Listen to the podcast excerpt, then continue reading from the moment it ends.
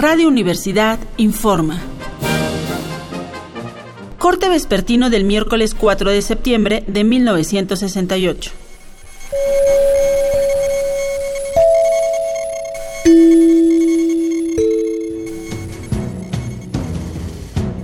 Buenas tardes. Hoy, tras darse a conocer el manifiesto con el que la coalición de maestros fijó posición ante el informe del gobierno del presidente Gustavo Díaz Ordaz, voceros del Consejo Nacional de Huelga hicieron nuevas declaraciones. Nuestros reporteros nos informan lo siguiente.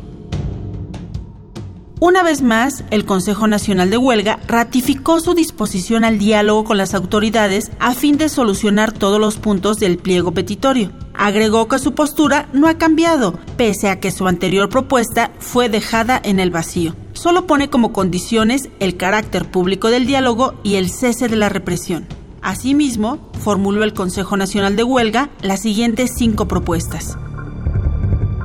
1. Que el diálogo se produzca entre representantes del Ejecutivo Federal y el Consejo Nacional de Huelga.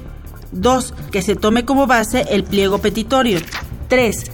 Que las pláticas se realicen el 9 de septiembre a las 5 de la tarde en la unidad de congresos del Centro Médico del Seguro Social. 4.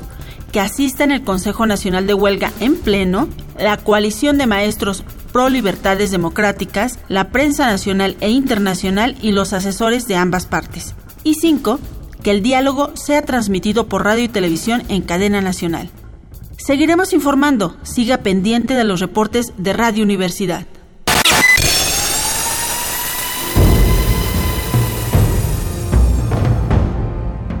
M68 50 años del movimiento estudiantil.